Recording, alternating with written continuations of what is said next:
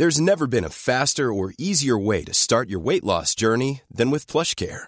PlushCare accepts most insurance plans and gives you online access to board-certified physicians who can prescribe FDA-approved weight loss medications like Wigovi and Zepbound for those who qualify. Take charge of your health and speak with a board-certified physician about a weight loss plan that's right for you.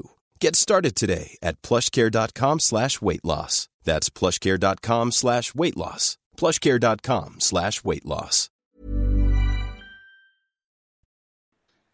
Bonsoir à tous et bienvenue dans ce podcast Culture PSG du 5 février 2018. Alors, autour de moi aujourd'hui pour débattre des habitués euh, du, euh, du podcast, à savoir Mathieu Martinelli.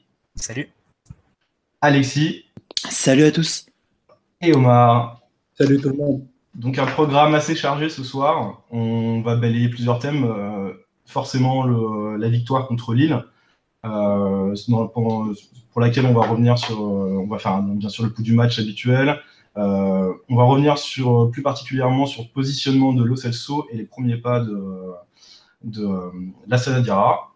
On parlera ensuite du match de demain soir à savoir euh, le match de Coupe de France contre, euh, contre Sochaux, 7 de Ligue 2, voilà, 48 heures après euh, une fameuse soirée dont on a entendu parler, partout, et, et on enchaînera sur le mercato, on fera un petit bilan et on parlera un petit peu plus en détail du départ de Lucas.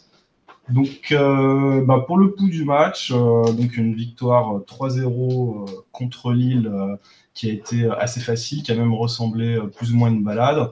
On a marqué euh, à la fin de la première mi-temps, ce qui, euh, a bien fini d'agacer d'ailleurs euh, les Lillois par un but sensiblement non valable de, Yuri Berchiche et deux joyaux, un but sur coup franc en deuxième mi-temps de Neymar et un, superbe lob de Lotsalso donc, euh, qui veut euh, prendre la parole pour, euh, pour ce coup du match? Alexis, forcément François. Ah, moi, je vous ai fait la petite présentation. allez, Alexis, tu vas? Tu te lances? Bah, Je vais proposer à Marty qui fait ça si bien. Chacun se refile le mystérieux, c'est bien. Non, mais c'est un match sur, pour lequel il n'y a pas vraiment beaucoup de choses à dire, je trouve. C'est c'est vrai que Lille était venu avec un plan de jeu aussi assez défensif. nous on a eu le ballon à, François. Ouais, ouais. on, a eu, on a eu le ballon sur de, dans de larges proportions, mais ça s'est accompagné pas forcément de beaucoup d'occasions. Sur la première mi-temps, on a, on a le, décalage de, de, Cavani pour, euh, qui aurait dû être pour, euh, pour Neymar. Bon, à la place, il choisit la solution individuelle. Bon, c'était sur une phase de contre. Sinon, sur l'attaque passée, il me semble qu'on a que le, que le, le, décalage de Verratti pour Cavani, puis Di Maria après, qui, qui est mal conclu on marque, comme tu dis, un but un peu, un peu heureux sur. Euh, les avis divergent. On a cru comprendre que les Lillois pensaient qu'il était hors jeu de 2 mètres et qu'il faisait action de jeu. 3 mètres aussi, on de 2 ou 3 mètres. On a les deux. Et euh, ça manque de respect. non mais euh, et bon, c'est vrai qu'il aurait pu être, il aurait pu ne pas, ne pas être, ne pas être donné. Et après sur la deuxième mi-temps, peut-être un peu, un peu la même chose. Lille qui, résiste un peu moins bien, c'est vrai qu'ils étaient complètement épuisés à partir de la, 35-40e. Ils ont, sont plus du tout sortis alors que sur les premières minutes du match, ils ont, eu 3-4 bonnes transitions, 3-4 bonnes contre-attaques. Et voilà, au final, une victoire 3-0, euh, sans qu'on ait l'impression que Paris fait, fait grand chose.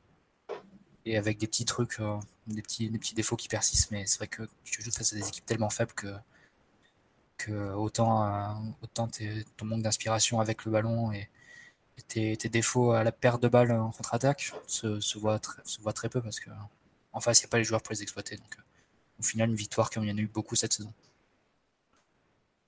Quelqu'un veut, euh, ajouter quelque chose euh, sur le, match en général? Bah, Sur le match en général, c'est le scénario typique auquel souvent le PSG est confronté en Ligue 1, à savoir une, une équipe adverse qui se retrouve à être obligée à, à, défendre très bas et où on se dit que euh, le plus difficile entre guillemets pour le PSG, ça va être de réussir à, ouvrir le score à partir du moment où Paris euh, parvient à, à, marquer ce fameux premier but. Ensuite, ça déroule. C'est exactement ce qui s'est passé euh, contre celui-là où ils ont deux bons contres en première mi-temps avec des grosses erreurs au niveau des transitions défensives pour le PSG. Emery en a d'ailleurs parlé après le match. mais tu savais que tôt ou tard, on allait réussir à marquer ce, ce but-là, soit parce que l'adversaire est trop faible, soit parce que le PSG est, trop fort. Dans le cas de samedi, bah, c'était un petit peu un petit peu un mélange des deux, puisque sans forcer à l'arrivée, le PSG a gagné a gagné 3-0 et, et, la clé c'était de marquer ce, fameux premier but qui a, tant fait polémique, même si a priori il y avait il y avait finalement aucune raison de, refuser ce but-là, si je me rappelle bien. Alors, comment vous expliquez qu'on qu ait mis justement autant de temps, euh, plus d'une mi-temps finalement, enfin une mi-temps entière à marquer face à une équipe aussi faible? Bah, D'abord parce que, euh, tu l'as dit, il y a quand même des adversaires. On, souligne à chaque fois euh, l'immense écart entre le PSG et, pratiquement toutes les équipes de, de Ligue 1, mais tu as quand même des équipes en face qui, préparent le match, qui est souvent ces matchs de l'année d'ailleurs euh, pour eux. Et, pour le coup, Galtier, je pense qu'il a bien préparé son équipe. Et, et, Emery en a parlé aussi d'ailleurs, si je me rappelle bien, juste après, juste après match, en disant qu'il y avait une sorte de travail de, SAP, on peut dire ça comme ça, en gros, un, un travail d'usure pour, euh, bah, bah voilà, pour euh, plus le match avance, plus tu vas avoir des situations parce que l'adversaire a fini complètement cramé. C'est exactement ce qui s'est passé. Lille, tu sentais que la fin de première mi-temps, ils étaient un, pour rendre hommage au brillant Jean-Michel Larquet, était en train d'avaler la trompette, quoi, tu vois. Physiquement, ils étaient vraiment, vraiment en, en, en, très grande souffrance. À partir du moment où tu as ouvert le score, bah, en seconde mi-temps, le, Lille a rien offert. Paris a resserré les lignes, encore plus étouffé Lille. Et à partir de là, voilà, tu as, as, dérou as, déroulé le talent individuel de, de Neymar et de Lo Celso a fait, a fait le reste. Omar, est-ce qu'il y a quelque chose qui, euh, qui t'a marqué particulièrement sur, euh, sur ce match? Ben, euh, D'un point de vue collectif, c'est vrai que je rejoins euh, ce qu'on qu dit euh, Matt, et, Matt et Alexis. C'est un match où Paris a plutôt joué à sa main en ayant fortement le contrôle, le contrôle du rythme, mais sans créer énormément d'occasions. Donc je pense que la, la, partie, la facette la plus intéressante du match, elle est peut-être un peu plus dans les, dans les prestations individuelles où ça a permis à, certains joueurs, je pense à, à Berchiche, de, de, notamment bien se révéler et, et de se présenter en, en, client potentiel pour, pour le match de dans 10 jours, j'ai aussi l'impression que les esprits aujourd'hui sont exclusivement tournés à du Real et, et c'est aussi un petit peu normal, surtout lorsqu'il y a une, une adversité qui a, qui a un plan de jeu aussi, aussi rudimentaire. Alors Omar, il faudrait que tu te places à côté de ta fenêtre si tu es en 4G parce que ça coupe. On n'a pas compris ce que tu as dit. On est en train de perdre Omar, je sens. Alexis ou Mathieu, vous voulez rebondir sur ce qu'il a dit ou ce qu'on qu a pu entendre? Bah, C'est vrai que sur le plan collectif, je pense que tu as, toujours les, difficultés à ouvrir des, défenses qui sont regroupées. Tu as, beaucoup, de mal à trouver des, décalages dans l'axe, notamment. Tu passes beaucoup par, les côtés. Euh, je pense que Emery a essayé de, remédier à ça, notamment en début de match. Il avait placé ses deux, ses relayeurs très haut. Tu voyais Verratti et Pastore se mettre euh, vraiment entre les lignes et attendre là. Mais c'est vrai que les ballons n'arrivaient pas jusque-là. Je pense qu'on pourra on parlera de saut, mais c'est vrai que les défenseurs centraux n'ont pas, pas vraiment assuré, ont vraiment pris très peu de risques aussi euh, avec le ballon sur ce match-là. Donc les ballons n'arrivaient pas vers Verratti et entre les lignes. Verratti, a dû beaucoup décrocher pour organiser le jeu et, créer lui-même les décalages. Et au final, on a revu un peu la, les, mêmes, euh, les mêmes problèmes qu'a qu souvent le PSG face à, face à ces blocs-là. Donc, euh, je dirais que c'est pas un match complet, pas vraiment un match nouveau, mais en même temps, c'est pas du tout surprenant. Il y on joue actuellement un match tous les trois jours. Concrètement, il n'y a pas le temps pour s'entraîner. Euh, il y a un, un, jour pour, pour le décrassage, un jour de, de répétition générale avant le match, mais au final, il y, a, il y a, très, très, peu, très très peu de temps pour mettre des choses en place. Et du coup, on se retrouve avec un peu, un peu les mêmes matchs euh, chaque semaine, j'ai l'impression, au moins depuis, euh, depuis deux bons mois là. C'est un peu, un peu souvent les mêmes matchs. Ouais. Sur Twitter, on a Simon qui nous dit en première mi-temps, on joue long ballon sur long ballon. Ouais. C'était vraiment pas fameux. C'est vrai. Ouais. C'est vrai parce que tu trouves pas les décalages dans l'axe en fait. Donc du coup, tu es, obligé d'allonger soit souvent de Marquinhos vers, vers Neymar, ou bien à l'inverse, tu Verratti vers Di Maria l'autre diagonale. Donc, euh, mais c'est vrai que sinon, tu n'arrives pas à faire progresser le ballon euh, ensemble dans l'axe. Et, au final, c'est ce qui te donne très très peu de, situations nettes construites, on va dire. Après, c'est vrai qu'à partir de la 35-40e, c'est vrai que c'est ce, sur quoi insistait Alexis. Bon, même si tu crées pas grand chose, l'équipe adverse court après le ballon, court beaucoup après le ballon, et, euh, il finit par, euh, par le payer un peu sur le plan physique. Et Lille l'a payé vraiment très tôt, vu que partir de la 35-40e, tu voyais qu'ils étaient complètement euh, limite en apnée. Quoi. Et c'est à partir de ce moment-là que Paris a pu avoir plus de, possibilités et avec un peu plus de précision, aurait même pu, marquer encore un peu plus. Donc, c'est vraiment quand le jeu s'ouvre que Paris arrive à, à, créer du danger et à, mettre en difficulté l'adversaire. Mais ensuite, par rapport à ces fameux euh, longs ballons dont, vous faites référence, c'est parce qu'il euh, y a souvent aussi un problème de relance au PSG. Je ne sais pas si c'est parce qu'on tarde trop à, justement à, lancer les attaques au, démarrage, euh, si je puis dire, ou si justement c'est un problème entre le milieu et la, défense trop écarté ou le milieu qui descend, trop, mais on perd quand même souvent pas mal de temps euh, pour, construire nos attaques face à des blocs euh, regroupés comme, euh, comme celui de Lille samedi par exemple, forcément c'est beaucoup plus facile pour l'adversaire de défendre ensuite. Hein. Je pense qu'il y, y, a un point sur lequel tu peux, que tu peux regarder, c'est compter le nombre de passes un peu entre les lignes et, vers l'avant du trio Marquinhos, Silva, Lo Celso sur le match de, de samedi. si à. Je pense que tu n'arrives même pas à 5 à E3, 3 réunis. Euh, alors, tu vois, hier sur le match de Lyon-Monaco, tu vois un joueur complètement limité sur le plan technique comme Marcelo en faire deux de suite, dont une qui est sur l'action qui amène le, deuxième but de, Bertrand Traoré. Donc tu dis que c'est quand même largement à la, portée de joueurs comme Marquinhos, comme Thiago Silva, mais pourtant ils, n'osent vraiment pas. Et du coup, euh, les trois, là, le, trio chargé de la relance, euh, se contente vraiment de, de passes sur les latéraux. Après, les latéraux rejouent sur l'intérieur vers, vers le, vers relayeur, soit directement sur l'ailier. Et après, l'ailier se débrouille un contre un ou, chargé de, dynamiter un peu, un peu tout ça, ce que font Di Maria et, Neymar.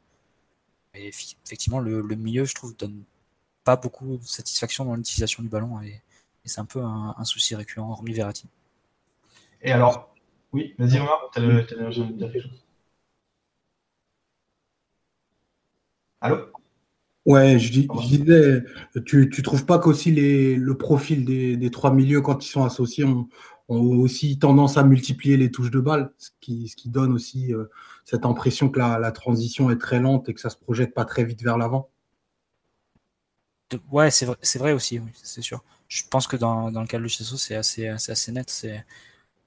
Je ne vais pas du tout donner euh, l'impression de m'acharner, surtout qu'il a mis un but absolument euh, exceptionnel à la Totti, à la Maradona, ce qu'on veut. C'est, vraiment un, but de, très grande classe. Mais, euh, mais c'est vrai que tu vois que c'est pas, pas quelque chose de naturel. Alexis Omar, vous, vous suivez très bien le championnat italien. On a, on a le, un exemple de reconversion d'un numéro 10 argentin en, numéro 6 euh, dans le championnat italien il y a quelques saisons. C'est celui de Paredes à, Empoli sous, sous Gianpaolo, qui, était, qui aussi numéro 10 à, Boca, comme euh, le Chasso jouait numéro 10 à Rosario. Et du jour au lendemain, Paredes s'est transformé en une machine à envoyer des passes entre les lignes à une, deux touches. Quelque chose d'assez spectaculaire. Ce qui donne des, des compiles absolument magnifiques sur YouTube si vous avez l'occasion de, naviguer sur ce, brillant site. Mais, euh, c'est vrai que le c'est pas, pas du tout ça. Et tu as l'impression qu'il est beaucoup plus spontané et naturel quand il se retrouve plus haut sur le terrain que, quand il est euh, avec du temps, jamais attaqué, vu que bon, les adversaires, c'est rare qu'ils viennent nous faire un pressing sur, sur le 6 ou sur les défenseurs centraux. En tout cas, Lille n'a pas du tout fait. Il n'a pas du tout été gêné par, par Ponce sur le match. C'est vrai que tu as l'impression qu'il tergiverse, qu'il perd un peu de temps. Et au final, tu, si tu t'amuses à compter le nombre de touches de balle qu'il fait à chaque, chaque ballon qu'il touche, euh, perso, je me, suis, euh, je me suis attaché à faire ça durant le match. Et tu arrives. Euh, c'est jamais en dessous de 3, 3 touches de balle. Et as des, des fois, tu as des 10, 11, 12 touches de balle. Des trucs assez, assez improbables pour finir par une passe latérale sur Alves. Donc c'est assez. C'est assez étonnant. Donc, euh, je pense qu'il y, a un problème de, prise de responsabilité, mais s'il n'y a pas que Chasso. Comme j'ai dit, les, deux défenseurs centraux, à mon avis, sont, aussi à blâmer. Et force est de constater que le seul qui fait vraiment avancer le jeu euh, de nos défenseurs centraux, c'est surtout Kipembe. Et alors, euh, pour rester sur, sur ce milieu, on a Roland sur, sur le live qui nous dit un Pastore trop haut qui a perturbé le jeu de l'équipe. Il a donné l'impression de vouloir absolument faire la dernière passe ou marquer pour se faire pardonner. Qu'est-ce que vous en pensez? Est-ce que pour vous, euh, ça peut être une, une des raisons pour laquelle on était. Euh, euh c'est un cas, un cas un petit peu spécial, parce qu'il faut pas oublier qu'il y a, il y a trois jours, ils voyaient déjà à Milan du, du côté militaire manifestement. Donc on peut comprendre que bah voilà qu'il va falloir un petit peu de temps pour voir du, euh, du bon Pastore, d'autant plus qu'on disait sur le dernier podcast, Pastore n'est plus une option prioritaire pour, pour Emery. On sait très bien qu'il n'aurait jamais joué samedi si le groupe avait été au complet, en particulier euh, Draxler et, et, euh. Maintenant, sur Pastore, je suis d'accord avec toi, mais c'est un, un joueur voilà, qui, euh, justement, tu le fais jouer pour cette fameuse dernière passe, mais à partir du moment où cette dernière passe, il la trouve pas, bah, il a tellement de déchets dans son jeu où, le combat physique, c'est pas sa caractéristique première, surtout en ce moment on peut pas dire qu'il met beaucoup d'engagement, mais ça c'est pour les raisons précédemment évoquées tout ça fond qu'effectivement, ça fait que c'est un petit peu difficile dans le jeu. Et d'autre part aussi, euh, je trouve qu'on a eu plus de difficultés à trouver, à trouver Neymar. Cavani n'était pas dans un grand soir non plus. Donc, donc tout ça fait qu'à l'arrivée, tu as eu des petits euh, offensifs.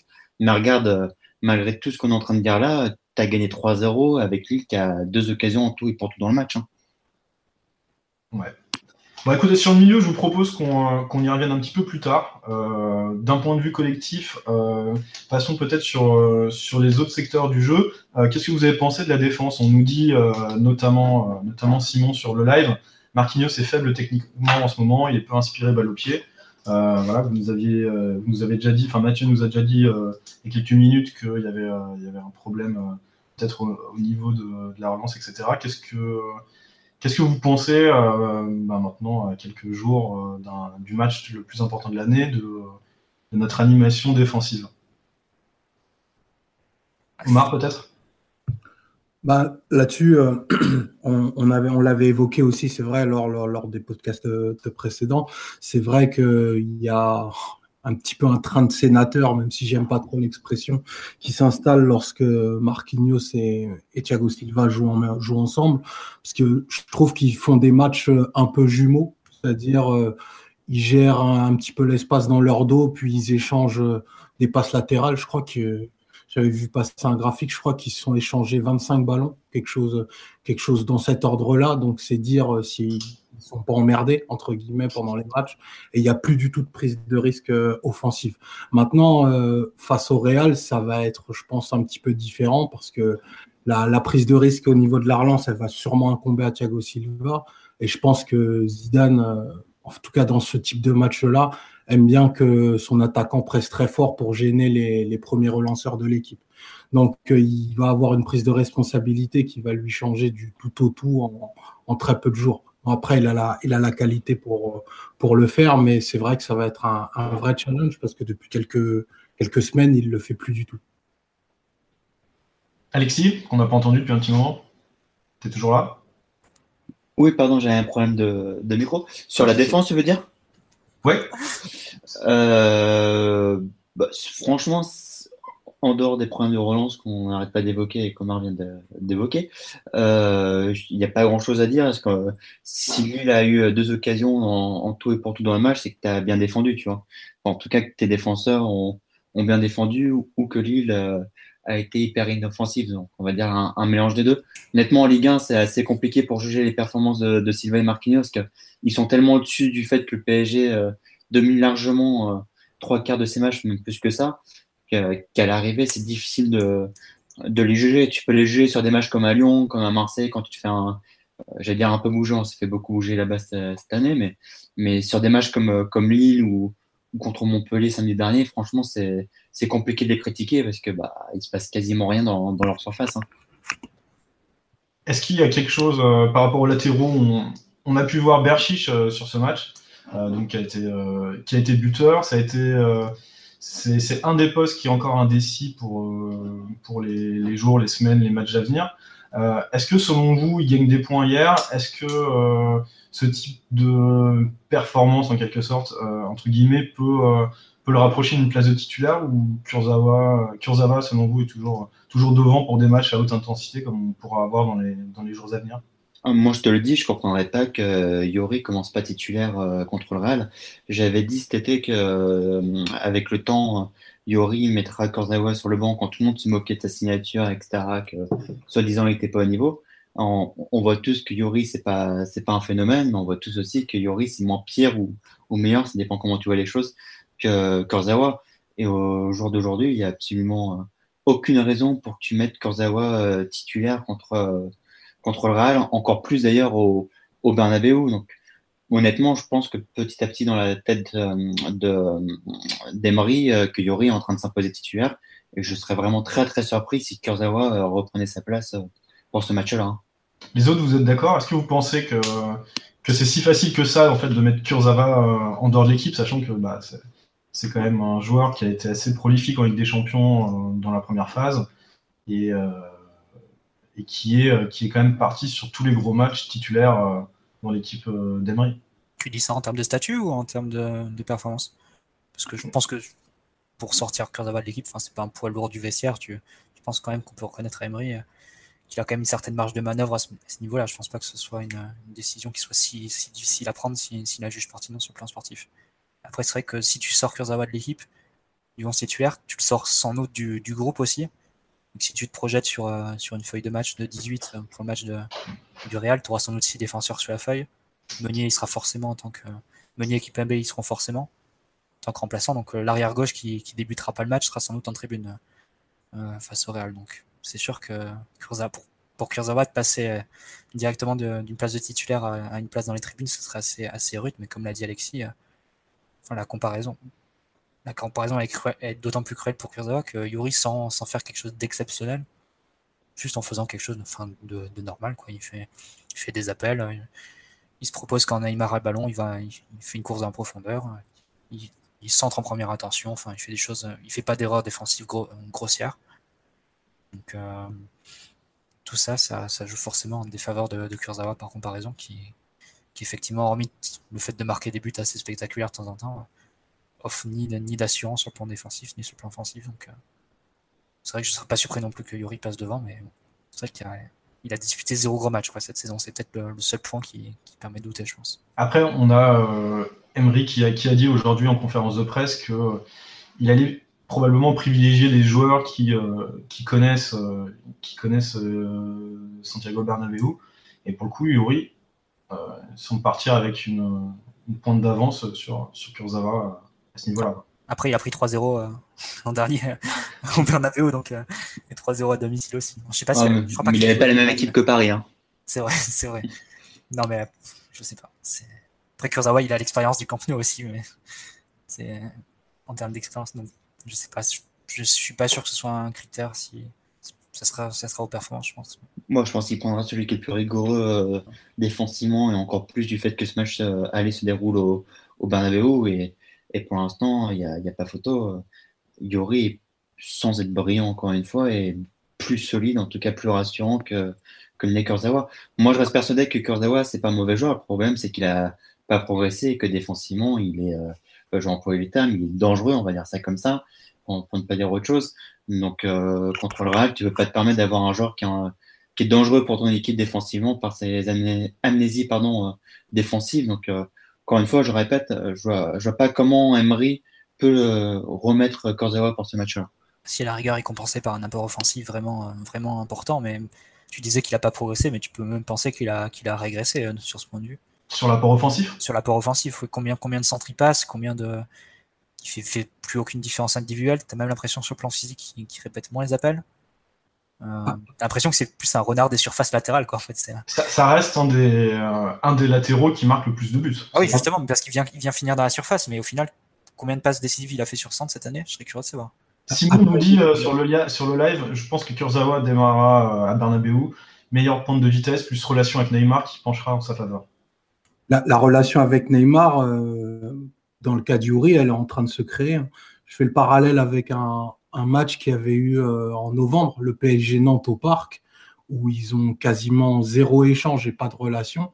Là, euh, il commence à se passer quelque chose. Et puis, sur la séquence, sur la période depuis quelques semaines, c'est vrai que les, matchs de Yuri sont beaucoup plus consistants que ceux qu'ils n'ont été et il y aurait une vraie légitimité à le voir passer devant, euh, devant euh, Kurzawa pour le match du Real, parce que lui, il gagne des duels défensifs, et c'est quasiment pas le cas de, Kurzawa.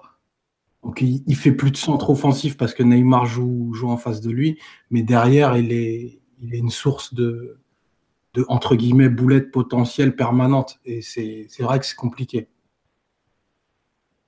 Ok, Bon, je vous propose qu'on passe euh, à autre chose, parce qu'on a un petit peu, euh, un peu dévié du match. Euh, est-ce qu'il y a quelque chose en défense que vous voulez ajouter, ou est-ce que vous voulez parler un petit peu de l'animation offensive? On reviendra ensuite sur des cas plus précis de joueurs. Bah, animation offensive, on l'a, on, pas mal évoqué à travers le milieu, je pense. peut-être sur le plan défensif, sur quoi insistait Emery après le match, c'est-à-dire le fait que, que Lille soit créé quelques opportunités. C'est vrai que tu disais, Alexis, tout à l'heure que Paris avait bien défendu.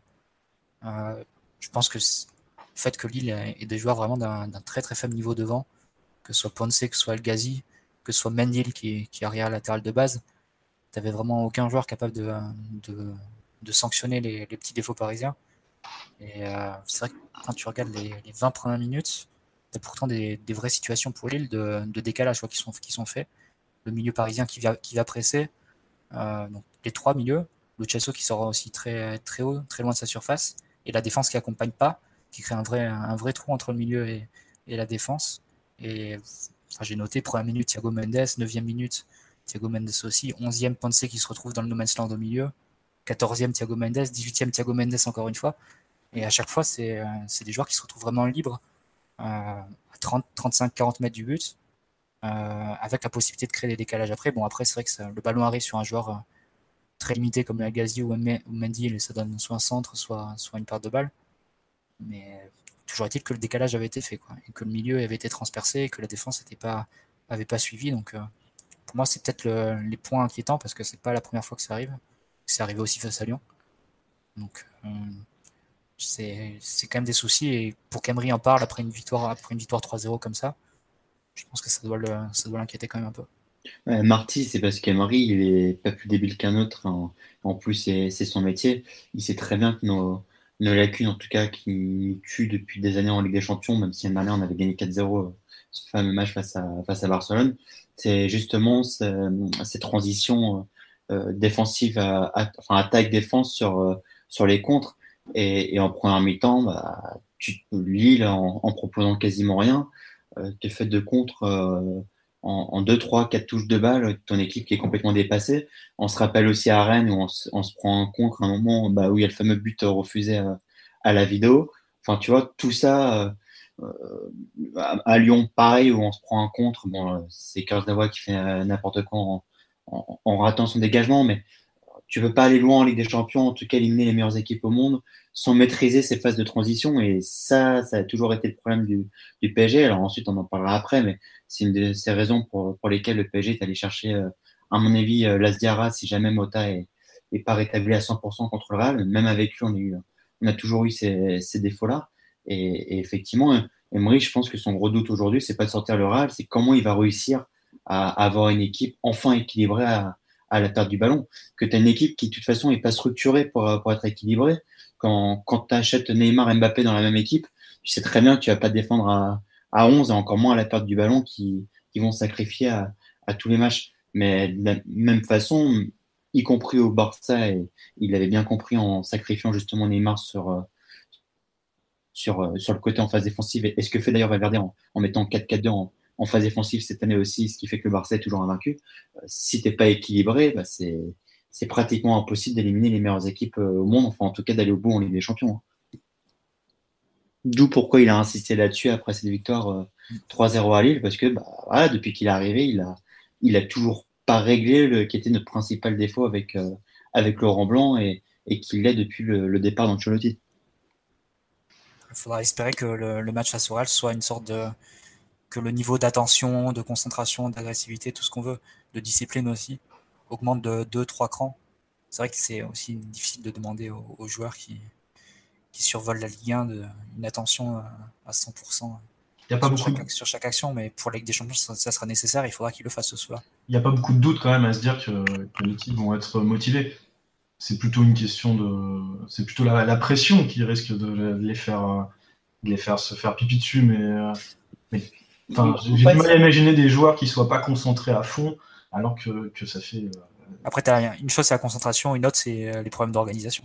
Bah ouais, et souvenez-vous du match à Munich, bon, qui a été sans conséquence, mais, mais ce match-là, ça a fait ressurgir tous nos vieux démons euh, dont on se disait que petit à petit, ils allaient enfin, enfin, enfin disparaître.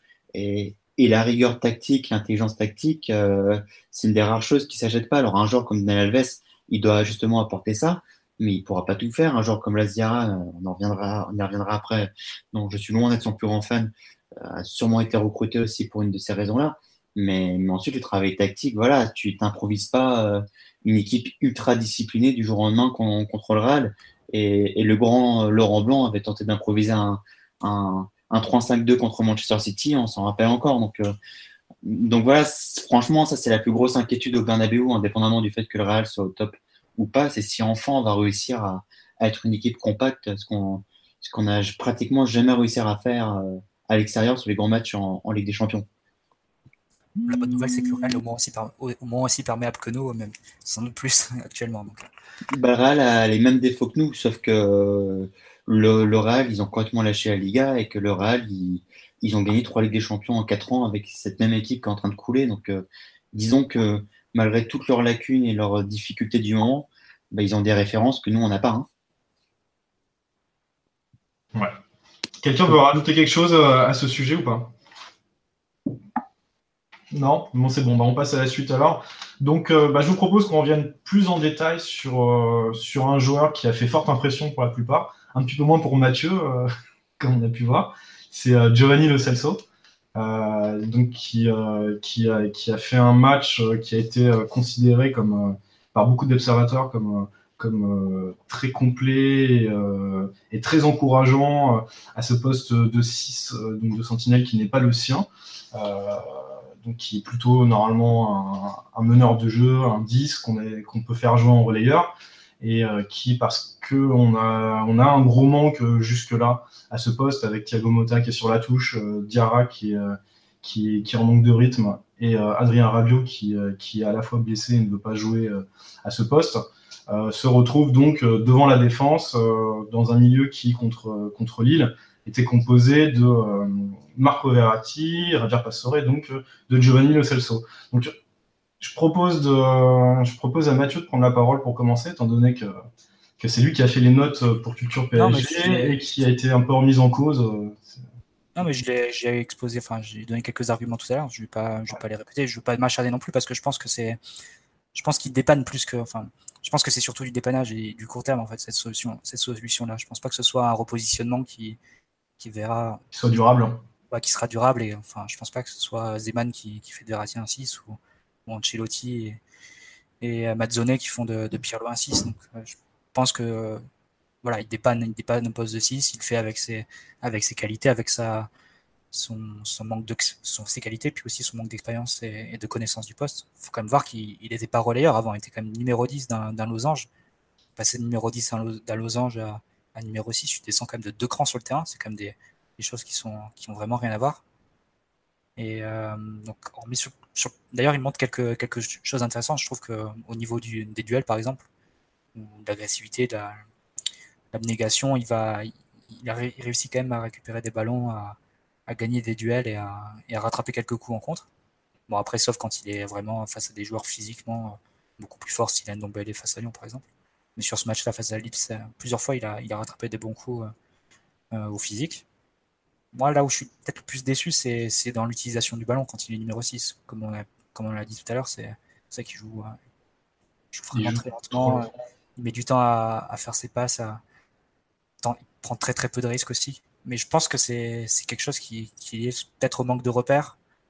Euh, voilà, parce que quand il joue plus haut, euh, il, il, arrive à jouer plus vite et il arrive à, à, tenter et à réussir des choses plus difficiles. Donc, euh, moi personnellement, je suis pas trop convaincu par ce, par ce repositionnement. Bon, ça, ça fait l'affaire en Ligue 1 parce qu'effectivement, il a le niveau technique pour, pour s'insérer au milieu et ce qu'on avait ni Kabay, ni, ni Krikoviak, ni Stambouli, et c'est déjà, déjà important et ce qui lui permet de ne pas s'afficher, de et de, de même faire de, de, bonnes choses au milieu.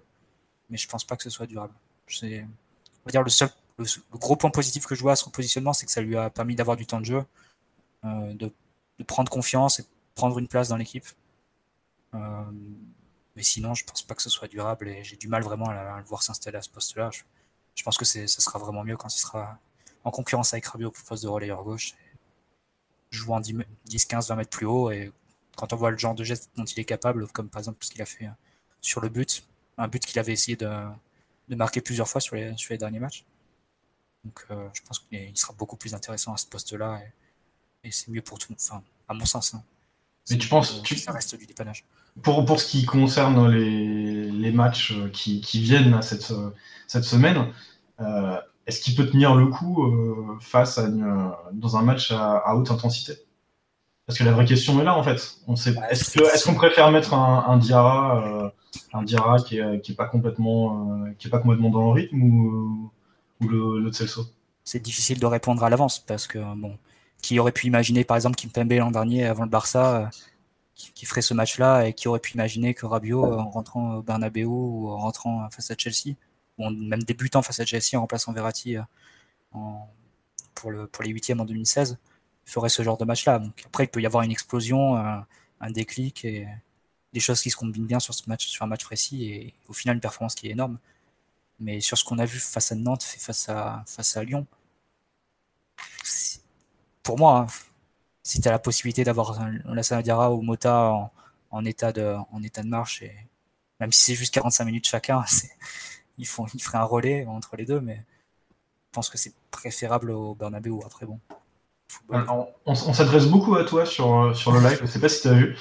On me demande pourquoi pas le faire jouer en pointe, euh, en triangle en pointe haute, euh, notre Celso avec une base Marco Rabio. Et on me demande aussi ce qu'aurait fait Laurent Blanc dans une telle situation. Donc tu peux répondre à la première question avec l'accent Laurent Blanc si tu veux. c'est une interview. Non, je, je, je sais pas. C'est, vrai que ça aurait pu être tenté. Après, c'est vrai que Emery, il est resté sur l'idée du 4-3-3 depuis, euh, depuis 3-4 mois maintenant. C'est, ce qui donne la stabilité à l'équipe. Il a, il a dit d'ailleurs dans son interview à, à, à Beansport Espagne la semaine dernière, il dit euh, le 4-3-3, c'est, le système qui nous permet de, à la fois de, de combiner nos trois talents devant offensivement et d'être le, meilleur, le mieux positionné à la, en phase défensive quand il faut presser. Donc je pense que c'est quelque chose qui est assez ancré en lui en termes de conviction et peut-être pas quelque chose qui changerait facilement pour un joueur, pour Chasso ou pour d'autres, hein, que ce soit Di Maria, Dressler. Donc euh, voilà, je pense que c'est pour ça qu'il ne fait pas jouer en numéro 10 pur. Après, c'est vrai que tu as toujours l'autre option qui est de mettre Rabiot en 6 et Chasso en relieur gauche. Certains l'ont réclamé, certains ont dit que ce serait peut-être une meilleure idée de faire ça face au. Après, tu as toujours la question est-ce que Rabiot veut jouer là, etc. Est-ce qu'il est à l'aise là? Je pense que Après, on, avait eu un, début de, solution un peu avec le fait que finalement aucun des joueurs ne restait fixé à son poste et qu'il se relayait plus ou moins au poste de 6. Bah, c'est. ouais, après, ça, la Ryan l'a expliqué plusieurs fois sur le podcast, ça peut aussi poser des problèmes, notamment sur le plan défensif, et sur le plan aussi de, l'ordre de la construction et, dans la relance. Donc, euh, je sais pas, c'est faut, faudra voir. je ne saurais, pas te, je saurais pas te répondre là-dessus, mais personnellement, en tout cas, c'est juste, juste mon avis. Hein. C'est pas une, une, vérité que, j'assène euh, ce soir. Moi, personnellement, je le préfère plus au Chesso. D'ailleurs, et d'ailleurs, ma crainte, c'est que le fait de le voir jouer en numéro 6 et de le voir beaucoup jouer en numéro 6, c'est que ça le dénature un peu et que quand il rejouera en numéro 8, ou gauche, j'ai peur que de le voir avoir les mêmes mauvaises habitudes que de Rabiot, par exemple. C'est-à-dire redescendre, euh, toucher la balle euh, au niveau de ses défenseurs centraux. Quoi parce qu'il aura, parce qu'il aura joué beaucoup de matchs en numéro 6 et parce qu'il sera habitué à, toucher beaucoup la balle. J'ai même peur que ce soit contre-productif à venir pour le joueur. Donc, voilà, c'est juste mon avis. Les autres, vous voulez vous exprimer sur euh, Lo Celso? Alexis? Bah, Il est difficile à, à juger parce que d'abord, effectivement, on l'a répété plusieurs fois, il ne joue pas à son meilleur poste. Et d'autre part, quand, quand tu regardes ces matchs, finalement, tu le vois pas beaucoup mais effectivement, il est, euh, il est hyper, comment, comment, on va dire ça, rigoureux, sérieux, tu vois, qui met plein de bonne volonté. Les progrès sont, sont évidents.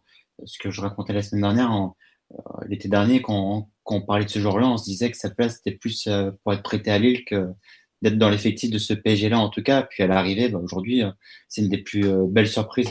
Maintenant, c'est évident qu'il joue pas à son meilleur poste et donc c'est difficile de, de juger. Et de trois parts, tu sais très bien que tu peux pas le faire jouer. Euh, si jamais on devait encore avoir des problèmes à ce poste-là, tu sais très bien que tu vas pas tenter l'expérience malgré tous ces progrès, tous ces efforts qui sont, euh, qui sont remarquables. Hein. Tu sais très bien que tu vas pas le tenter à ce poste-là contre un Real, par exemple. Ça, ça me paraît être, être une évidence. Maintenant, ensuite, au niveau du, du message, en, la symbolique euh, qui est, qui est envoyé par les performances de, de ce genre-là, euh, honnêtement, c'est remarquable parce qu'encore une fois, c'est un genre dont on se disait qu'il avait peut-être même pas sa place sur le banc de ce, de ce PSG-là. Et aujourd'hui, c'est devenu un des principaux euh, jokers d'Emery, au point où dans la hiérarchie, il est passé devant un joueur comme, comme Pastore, et en plus en n'étant pas à son poste. Donc, je le répète encore une fois, hein, comme, comme, quoi, quand, quand tu travailles bien, tu donnes tout est irréprochable comme c'est le cas de, comme c'est son cas, bah, tu peux, tu peux te faire une place même dans une équipe aussi concurrentielle que, et exigeante que le PSG. Omar, tu veux conclure sur, sur Chelsea ou Là-dessus, bon, je vais, je vais difficilement ajouter des choses à ce que à ce qu'ont dit Matt et Alexis. je veux dire qu'on qui prend ce poste de 6 un petit peu comme un apprentissage, quelque chose qui va lui permettre un petit peu euh, d'élargir euh, son champ de compétences et sa palette. Je pense aussi euh, de manière pas définitive, mais quasiment que c'est plutôt un joueur du, des 30 derniers mètres. C'est là qui qu'il a, qu'il a les meilleurs choix de jeu et, qui fait aussi, comme le disait Matt, les choses les plus difficiles et qu'il les réussit très souvent. Euh, aussi bien quand il entre en cours de jeu que là, euh, le but qu'il met euh, contre Lille, par exemple. Donc je pense que s'il est titularisé au Bernabeu, ce qui n'est pas impossible, ce serait plutôt sur un poste de relayeur et qu'on fixerait un, l'un des deux spécialistes du poste, euh, là sous, Mota, euh, ce jour-là, parce qu'il y a, y a en face et, pour le coup, ça, risque d'être un joueur un, petit peu gênant pour, un profil comme celui de Lo Celso. Alors Roland sur le live, lui, dit que finalement c'est Rabiot qui serait plus menacé à court terme euh, entre sa blessure et son refus de dépanner en 6. il dit ça aussi, il dit ça parce que bah on va passer sur le thème suivant. Euh, on a pu voir sur les deux derniers matchs les premiers pas de Lassana Diarra, donc, euh, qui est arrivé en tant que, joueur libre, euh, qui a joué 10 minutes, 10 minutes face à Rennes et qui rentre un peu plus longuement face à Lille, qui a joué une trentaine de minutes, qui, grâce à une, petite percée, a, rougi les yeux de, de beaucoup d'observateurs. Vous, de votre côté, qu'est-ce que vous en avez pensé de, de ces 40, euh, ouais, environ 40 premières minutes de, la Sanadira sous le, maillot parisien. Euh, Omar, qu'est-ce qu'on a pensé? Euh, Déjà, agréablement surpris par le fait qu'il soit déjà quasiment compétitif et opérationnel pour être dans la rotation. Parce que ben, pour quelqu'un qui a joué, je crois, six matchs sur l'année, être déjà au, niveau entre guillemets du PSG, c'est déjà une, première satisfaction. Et euh, bah, il, a pu, il a pu montrer que malgré le fait qu'il y a quand même un peu de manque de rythme, il y a des, il y a des qualités qu'on n'avait pas euh, dans la projection, dans le fait de jouer assez simple devant la défense. Donc ça, c'est ce qui est intéressant dans son profil et c'est ce qui va nous apporter. Après, je pense que c'est quelqu'un aussi qui a un tempérament euh, important. Quand je dis important, c'est dans le sens euh, caractère, refus de la défaite. C'est aussi quelque chose euh, qui peut nous apporter dans, toujours dans le contexte euh, du, du Bernabeu. Donc de ce point de vue-là, je pense que c'est bien d'avoir cette cartouche-là à, 10 jours de ce match-là. Et pour revenir sur son match, bon, il, a montré, bah, il a fait ce qu'il savait faire dans les limites qui sont les siennes aujourd'hui. Vous voulez ajouter quelque chose sur Hassan Adira? Mathieu, est-ce que tu penses, euh, par exemple, qu'il serait, euh, serait capable de, débuter ou au moins de, jouer assez, euh, de jouer à une assez haute intensité à Madrid? Les deux matchs de, cette semaine vont, nous aider à avoir une réponse à ce niveau-là parce que j'imagine qu'il va en débuter au moins un des deux, peut-être même les deux. ça va être, ça l'occasion pour lui de, retrouver un peu de rythme. C'est vrai que tu l'as dit, Omar, il n'est peut-être pas ça se voit qu'il n'est pas encore à 100%. Sur, un ou deux contre, il se jette un peu parce qu'il ne peut pas aller au duel, il est un peu, court. Du coup, il se jette et Lidois peut, le, se passer, peut le passer. Je pense qu'il n'aurait pas fait, euh, pas fait ce choix-là euh, avec un niveau physique euh, accompli et, complet, on va dire. sinon, oui, tu vois que c'est quand même un, joueur plus spécialisé du poste. Dès le début, tu le vois qui, se met entre les centraux à la relance. Après, c'est que ces centraux-là, l'utilise pas vraiment et, n'ose pas monter et avancer balle au pied, mais l'attention était déjà louable. Euh, et du moins, ça, c'est pas de la faute de, la Sanadira si euh, il leur offre la possibilité d'avancer et que, les centraux n'avancent pas. Mais euh, non, je pense que voilà, les deux matchs cette semaine vont être intéressants pour lui de, pour retrouver du rythme. Mais pour postuler à Madrid, maintenant, il me semble quand même assez clair que ça joue entre lui et, et pour, pour, le Bernabeu, vu que Mota il va peut-être rentrer en, jeu demain et, samedi, mais ça semble comme très très court pour, pour débuter face, face au Real. Dit-il avec des trémolos dans la voix. je le regrette, je le regrette énormément, évidemment. Je pense que le staff aussi le regrette beaucoup, c'est plus important. Ouais. Euh, au Maroc, il y a ce qu'on sépare, c'est Comar et, et Santiago Bautista euh, assumé, mais il le dit pas. Mais, euh, je le dis et je l'assume. non, voilà, qu'on ne fasse pas passer pour le. Mais euh, non, voilà, je pense que c'est là, ça risque d'être très très court et, et euh, si, si jamais Mota devait jouer au Bernabeu, ce serait vraiment pour, pour une heure à peine. Ça serait... Remarque la Sanadiara pas beaucoup plus non plus, mais, mais voilà, c'est un peu les doutes qu'on a. C'est vraiment le poste qui, où tu as quatre options, tu sais pas trop laquelle tu, tu, vas te retrouver à choisir. Alexis, tu verrais qui toi euh, à Santiago Bernabéu au poste de 6 euh, bah, mon, mon, inquiétude, c'est plus par rapport à Mota. Est-ce que c'est sûr que c'est mort ou pas pour lui? Euh, Emery a dit aujourd'hui qu'il avait une petite rechute après, après le match de, de Rennes, donc ils ne veulent pas prendre de risques. Euh, mais sinon, ce sera, à mon avis, ce sera soit Mota. Mais effectivement, ça sera un gros risque quand on connaît euh, sa fragilité physique ou Diarra, parce que j'imagine pas Emery euh, prendre le risque de jouer avec, avec le milieu titulaire actuel. Hein. Euh, on a parlé des, transitions qui sont pas bonnes en, phase défensive à, la, à perte du ballon. Donc, ça me paraît évident qu'il mettra un joueur, entre guillemets, à, bah, un, vrai 6. Diarra, malgré le fait que je n'étais pas pour son recrutement, on sait qu'il a été recruté pour ça. Et, Mota, s'il peut jouer, bah, il, il jouera, c'est pas plus compliqué que ça. Mais, à l'heure actuelle, effectivement, je pense que si demain il y avait Real PSG, euh, Diarra, même en étant pas 100% physiquement, euh, débuterait juste pour une question d'équilibre euh, sur, un, sur un des terrains les plus, les plus difficiles au monde à jouer. Ok. Est-ce que Oui, vas-y. J'ose espérer que, que Mota est, est prêt depuis déjà plusieurs jours et qu'on le préserve en fait pour, pour qu'il puisse faire 55 ou, 60 minutes de haut niveau au, au, Bernabeu. Ouais, ce que je pense aussi, je me dis aussi qu'il y a quelque chose comme ça qui se trame derrière ou, ou un moins qu'il soit, soit vraiment complètement cul physiquement. Mais quand tu lis entre les lignes les paroles d'Emery, on a plus l'impression qu'il est préservé qu'autre chose. Après, il y a un précédent sur Moda, c'est en 2013, avant le retour à, à Barcelone. Il n'avait pas joué non plus depuis un gros mois. Et pour le coup, cette saison-là, cette saison 2012-2013, je crois qu'il fait, fait que 15 matchs dans l'année. C'était vraiment une saison marquée par les blessures et par les absences. Et au final, il se retrouve à faire 90 minutes au, au, Camp Nou et à un très très bon niveau. Donc, euh, c'est vrai qu'Ancelotti avait dit après le match qu'ils avaient pris un gros risque. Si ça avait été n'importe quel autre match euh, de Coupe de France, de, Ligue 1 ou n'importe quoi, jamais il l'aurait fait jouer. Mais que là, ils avaient pris le risque. Au final, ça, ça avait été payant. Collectivement, c'est pas, pas passé euh, pas grand chose, mais pour le coup, individuellement, ça avait bien marché. Et donc voilà, est-ce que est-ce que Emery prendrait le même risque? Est-ce que surtout Mota, 4 ans après, serait, même 5 ans après, euh, serait, serait capable de faire un peu le même, le même comeback? C'est un peu, un peu la question. Donc, euh, ouais, mais soyons honnêtes. Enfin, une semaine. Soyons honnêtes, euh, sur le PSG, c'est le match de l'année. Euh, tu doutes bien que s'il y a un risque à prendre, ils vont bien prendre contre le Real. Enfin, d'abord, c'est le joueur qui décidera. Et que Mota, si tu lui demandes de jouer, même sur une jambe, il va le jouer ce match-là. Alors, c'est vrai qu'il y a le match retour aussi, qui sera d'ailleurs trois semaines après. Euh, donc il y aura quand même le temps, si jamais tu as une petite blessure, tu as encore le temps de récupérer derrière.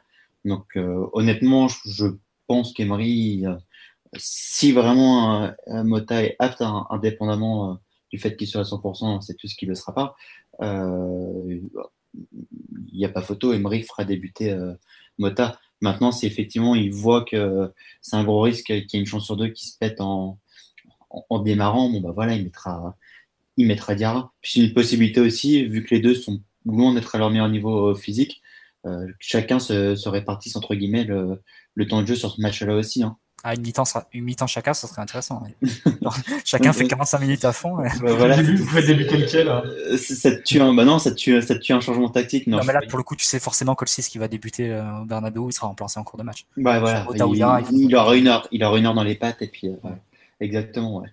Bah aujourd'hui, euh, François, je t'ai dit, euh, je pense que Mota est préservé, que Mota, il n'accepterait jamais que tu dises, bah, il y, a un risque, on, on va pas prendre le risque de te faire jouer alors que bah, c'est le seul match, enfin c'est le match de l'année.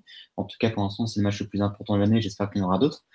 Euh, donc, euh, donc voilà, ça me paraît évident que, que Mota, si encore une fois il, peut démarrer, euh, s'il peut démarrer et qu'il commencera un match, hein, c'est pas plus compliqué.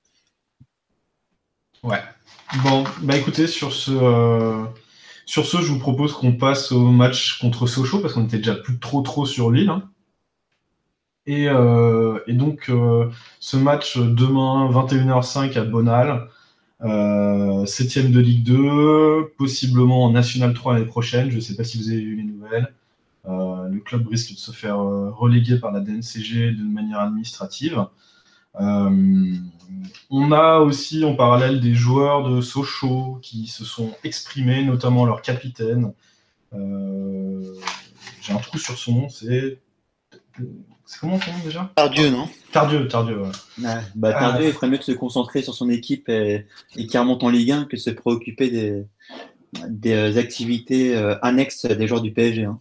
Voilà, donc euh, pour ceux qui n'ont euh, pas vu passer la news, on a donc ce, fameux, ce fameux euh, Florent Tardieu qui a expliqué que le fait que les Parisiens fêtent l'anniversaire de Neymar à 48 heures du match, c'était un manque de respect et qu'en fait, il se faisait clairement chier dessus.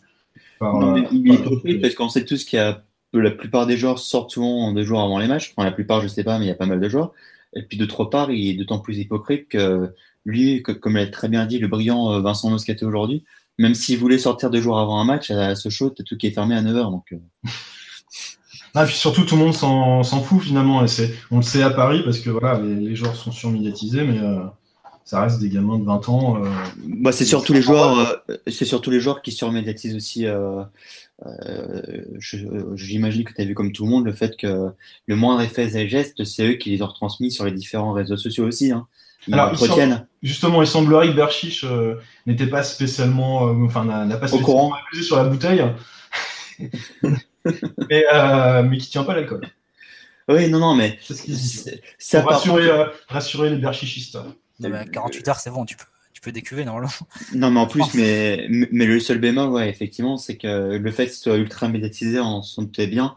Ensuite, est-ce que c'est nécessaire de nourrir tous ces followers, tous, tous ces gens-là en mettant des vidéos toutes les deux minutes, ça c'est autre chose. Maintenant, maintenant, tu sais très bien pourquoi ils le font. Il y a une telle communauté derrière, il y a un tel business derrière. Euh, que... C'est la société du 21e siècle. Bah voilà. Mais, ensuite, effectivement, est-ce que le club et les Emery, etc., ils doivent être très contents de voir toutes les vidéos qui sont diffusées Ça, c'est autre chose, mais bon, tu peux, tu peux rien dire, ça fait partie du jeu. Ouais. Bon, on va revenir sur le terrain, là, parce qu'on s'en fout un peu de tout ça, finalement. Euh, et des déclarations des, socialiens. Euh, en ce qui concerne l'équipe qu'on va aligner, euh, on n'aura pas de Rabiot, donc comme on l'a dit, on n'aura pas de Lo non plus parce qu'il est, est suspendu. Et Neymar est préservé. Donc bah, il sera content, Tardieu, il joue pas Neymar. voilà. Et sa copine aussi d'ailleurs. et donc Diarra risque a de très grandes chances d'être titulaire. Donc on va pouvoir mettre en, en lumière tout ce qui a été dit ce soir euh, et voir si, si, on avait raison. Vous, qu'est-ce que vous en pensez? Quelle équipe vous voyez euh, demain à, ce show? Qu'est-ce qu'il faut faire selon vous? Omar Je pense qu'il y, aura, la rotation habituelle de, gardiens. Donc Trapp, euh, jouera. probablement Meunier. Kipembe aussi reviendra dans le, dans le 11. Après, c'est peut-être sur le poste de relayeur gauche où il y aura une petite incertitude si euh, Draxler est suffisamment remis, je pense qu'il jouera. Et les trois de devant, je ne sais pas ce qu'il fera. Peut-être reposer Di Maria qui a, démarré les neuf derniers matchs. C'est les, seuls changements notables qu'il y aura. Euh, J'espère qu'on punira Sochaux de leur outrecuidance. c'est très important et surtout la, la Coupe de France, c'est une belle épreuve et il faut qu'on maintienne la, dynamique de succès qu'on a en Coupe. Faut pas, euh, faut pas galvauder ce match-là. Mais j'ai pas de doute que, que les gars le feront pas. On a des, on a des précisions sur les conditions hein, de jeu demain? Il va faire froid. Au niveau peut-être pluie, neige. Euh, euh je sais pas. À, François Calange. j'ai pas je, t'avoue ne pas avoir regardé spécialement conditions météorologiques, mais euh, de toute façon, il fait froid partout en France. Euh, si on se retrouve sur un scénario comme, euh, comme Niort, il me semble, l'an dernier Non, mais Emery a dit qu'il n'y aurait pas de neige, a priori, qu'il ferait froid, mais qu'il n'y aurait pas de neige. On va pas se retrouver comme Niort parce que ce sera probablement pas beau comme ça été. Par contre, ça risque d'être dur. Et est-ce que c'est pas. Enfin, ça risque d'être dangereux. D'ailleurs, Neymar est probablement préservé pour, pour cette raison. Je pense qu'on peut s'attendre à ce qu'il y ait d'autres joueurs qui soient préservés. Peut-être Verratti. J'imagine ça donnerait peut-être un milieu avec, euh, avec la Sanadira, Pastore et Draxler peut-être Vous pensez que ce sera une répétition euh, générale et donc que tactiquement il n'y aura pas spécialement d'essai ou qu'au contraire c'est peut-être un match qui se prête à essayer des choses? Pas forcément pour essayer, mais plus pour gérer, je pense. Les temps de jeu, les, possibilités de, de, mettre au repos ou de euh, préserver ou de, ouais, de préserver des, conditions et de la possible agressivité des adversaires, certains joueurs. Euh, au final, je pense qu'au final, sur les deux matchs de la semaine, tu auras, auras, des équipes assez mixtes. Pas forcément de répétition générale avec une équipe type. En tout cas, je ne joue pas trop, pas trop choses comme ça. À la rigueur, peut-être plus Toulouse que le match face à Sochaux. Pour toi, c'est le match euh, le plus important de la semaine, euh, celui de Sochaux? Bah, C'est le match éliminatoire, donc c'est le match le plus important de la semaine, mais sans doute que l'équipe la plus forte sera alignée face à Toulouse, je pense. Qu'est-ce que, vous, qu'est-ce que vous aimeriez bien voir Est-ce qu'il y a des expériences que vous aimeriez bien voir? Alexis? Euh, Honnêtement, demain, c'est typiquement le style euh, match Bourbier où, faut tu peux. Voilà, faut que tu passes. Franchement, demain, pareil, il gagne un 0, tout le monde s'en foudra. Alors évidemment, il y aura toujours des rabat pour dire ah, euh, Paris de mettre 5-0 une Ligue 2, etc., etc. Mais concrètement, c'est le genre de match dont tout le monde aura oublié dans trois jours. bon, encore plus, avec, bon, encore plus avec le Real, sauf si tu perds, évidemment, là, ça ferait clairement des ordres, mais soyons sérieux, même s'il faut jamais euh, euh, jurer de rien en, foot, ça paraît quand même totalement inimaginable de, voir le PSG ne pas gagner demain à, à, ce show. Donc honnêtement, non, qu'il n'y ait, pas de blessure. Et voilà, je rejoins Marty sur le fait qu'il y aura probablement l'équipe type ou presque qui sera alignée pour le match de, de Toulouse. Euh, ou à voir si Emery fait, un mix entre Sochaux et Toulouse, ce qui est probable aussi, et pour limiter les risques, les risques de blessure aussi. Donc, euh, donc honnêtement, sur la compo d'équipe demain, j'ai aucune idée. D'autant plus qu'on ne sait pas qui, euh, qui, sera rétabli ou pas. Donc, euh, non, honnêtement, honnêtement j'ai aucune idée qu'il n'y ait pas de blessure et que tu gagnes. Le reste, on, s'en fiche un petit peu. Vous aimeriez pas voir jouer des, des Nkunku, des Nsoki ou... bah, C'est pas des cadeaux non plus les lancer dans ce style de match, tu vois. Parce que tu sais que tu vas te faire rentrer dedans, tu sais que le terrain va être pourri, tu sais que c'est un match que les stars n'ont pas forcément envie de jouer, mais qu'en tout cas, c'est elles qui vont te le résoudre sans te créer trop de frayeur. Donc, je suis pas sûr que c'est un contexte idéal pour lancer des jeunes euh, dans des matchs extérieurs. Ça aurait été au parc, je t'aurais dit oui. Bah, Nkunku, c'est pas vraiment le lancer, il a quand même déjà joué euh, pas mal euh, cette saison. Oui, Nkunku, oui, à la rigueur, mais je parlais plus pour l'autre petit jeune dont tu faisais référence. Voilà, absolument. Donc, honnêtement, c'est pas le style de match où tu vas faire des, des, expériences, et, tu, vas t'aventurer à faire des compos un peu, un peu bizarres, parce que c'est peut-être justement comme ça que tu vas te mettre dans, dans, un gros tracteur. Mais ensuite, voilà, Emery va faire le va changer ses joueurs comme il fait tous les trois jours. Donc euh, Meunier va jouer demain par exemple. On peut imaginer Kurzawa qui est rétabli aussi, etc. etc. Des, des compos comme ça. Okay. Pasterait peut-être encore. Typiquement sur le terrain, il va se blesser d'ailleurs. Mm, donc, euh, c'est un match important, mine de rien, pour lui, parce que on parlait tout à l'heure de, de Lochasso qui euh, a réussi quand même à se faire une place dans, dans l'équipe et tout. Mais si le match de, Madrid devait avoir lieu, euh, si la logique était respectée pour le match de Madrid, Pastore se retrouverait en dehors des 18. Donc euh, il n'a plus beaucoup d'opportunités pour se, pour se montrer et pour, marquer des points. demain, c'est un match important pour lui. Peut-être plus que pour les autres joueurs, je pense. Pourquoi en dehors des 18 euh, bah, Si jamais tu as Mota, la Sanadira, ah, oui, oui.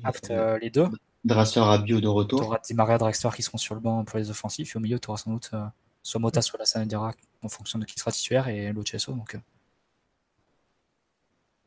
euh. Ouais, mais honnêtement, je suis pas sûr qu'un très grand match de Pastore demain changerait beaucoup de choses. Non, c'est sûr, mais bon, ça, ça me mettrait un peu plus de doute, parce que je pense qu'en l'état actuel des choses, c'est lui qui risque de, prendre euh, la porte entre guillemets. Oui, pour le moment, pour le moment, pour ce match-là, peut-être en particulier, mais après, euh, mm. est-ce qu'on va avoir 3-6 dans l'équipe toutes les semaines? Je suis pas sûr non plus. Bah, serait plus considéré comme un 8 à ce moment-là. Mais... Mais alors, du coup, est-ce qu'il est, euh, en tant que 8, est-ce qu'il est devant ou derrière Pastore? À mon sens, là, je pense qu'il est passé devant hein, sur ces derniers matchs. Ouais, je suis d'accord avec Marty. Il n'y a pas photo, il est passé devant. on, sait, que euh, a absolument voulu, parce que c'est quand même. Si Pastore est encore à Paris, c'est probablement parce qu'Emery a voulu qu'il reste. Non, c'est parce qu'il n'y a personne qui a payé. Il y a, aussi la grande misère de l'Inter. Euh. bah oui, qu'il n'y a pas un copec et c'est personne qui a payé. Emery a quand même voulu le garder. Avec Parce que Emery, il est pas bête, il veut, il veut garder, euh, il va avoir le plus de, bons joueurs possible. Mais... Il, veut, il, veut, le garder surtout parce qu'il est polyvalent et que c'est peut-être le seul joueur qui peut jouer à six postes. Oui, aussi, mais, mais ensuite, euh, aujourd'hui, le Chelsea, par rapport à ses performances, euh, par rapport au fait qu'aujourd'hui, à choisir, Emery, il va, euh, il va plus titulariser un Lo Celso qu'un qu Pastore. Maintenant, Emery, il est pas bête. tout le monde veut avoir la meilleure effective possible et, et des joueurs comme Pastore, quoi qu'on en dise, c'est assez rare malgré ses performances plus que moyennes en, en ce moment. Et c'est évident que c'est une bonne solution pour, pour Emery. Maintenant, euh, c'est intéressant ce que tu dis, Marty, par rapport au fait que si l'effectif est au complet, Pastore serait, euh, serait exclu du, du groupe. Ça, ce serait la logique. Mais, mais ensuite, je ne serais pas surpris que Pastore soit préféré à, à Lo tout simplement parce que c'est plus facile de mettre euh, Lo Celso en tribune qu'un qu'un Pastore.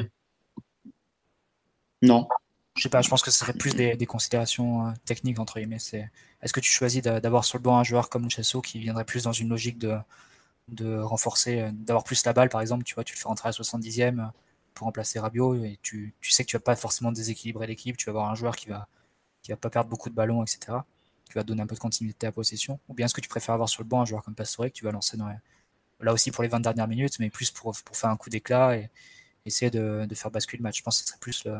Comme à Barcelone, Marty. comme, à Barcelone. Il était blessé. Ah non, il était blessé. Il était sur le banc, mais il était blessé, c'est vrai. J'avais oublié. En fait, ce qu'il sauve et ce qu'il protège, c'est un peu euh, bah, l'unicité de son profil. Parce que, comme, euh, comme tu le disais, Matt, le fait que ben, lui, il peut rentrer, jouer entre les lignes, euh, être, être entre guillemets magique. Mais je dis ça avec des, des pincettes dans les, dans les 30 derniers mètres. Ce que, n'ont pas forcément les autres. Peut un, petit peu le protéger dans, dans, dans le groupe. Omar, est-ce que tu as fini parce qu'on t'entend pas très bien Il s'est fait bouffer par ton chien, je crois. Ouais. je sais pas d'où sort le chien, mais c'est pas. Euh, donc euh, voilà, on nous, on nous demande euh, sur, enfin on nous dit sur le forum la surprise serait Atem Ben Arfa.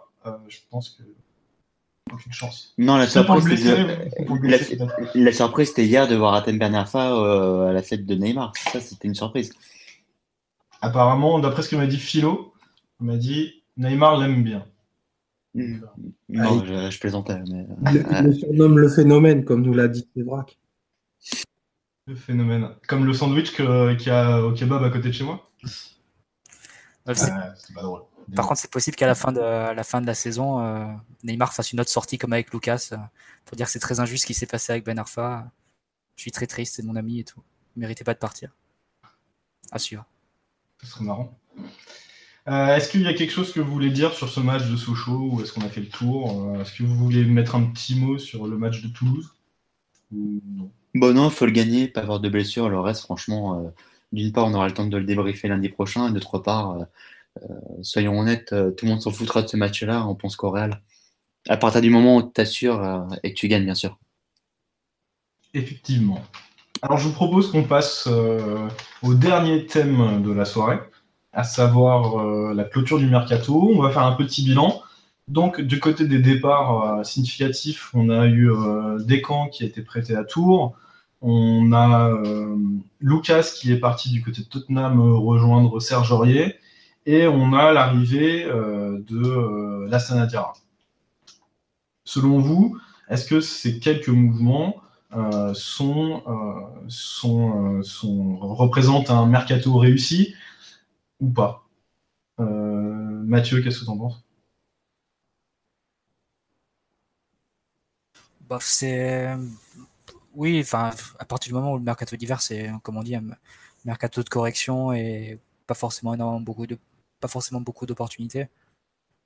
Euh, je pense que Paris a fait, à peu près le max de ce qui était de ce qui était possible et de ce qu'il voulait faire surtout c'est plus important. Il voulait prendre un 6 éligible pour avec des champions et ils l'ont trouvé moindre frais en plus.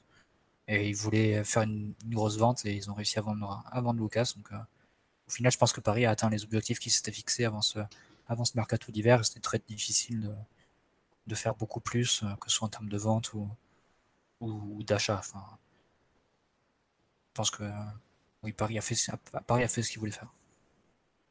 Est-ce que, euh, est-ce que Paris n'aurait pas aimé vendre un peu plus de joueurs peut-être?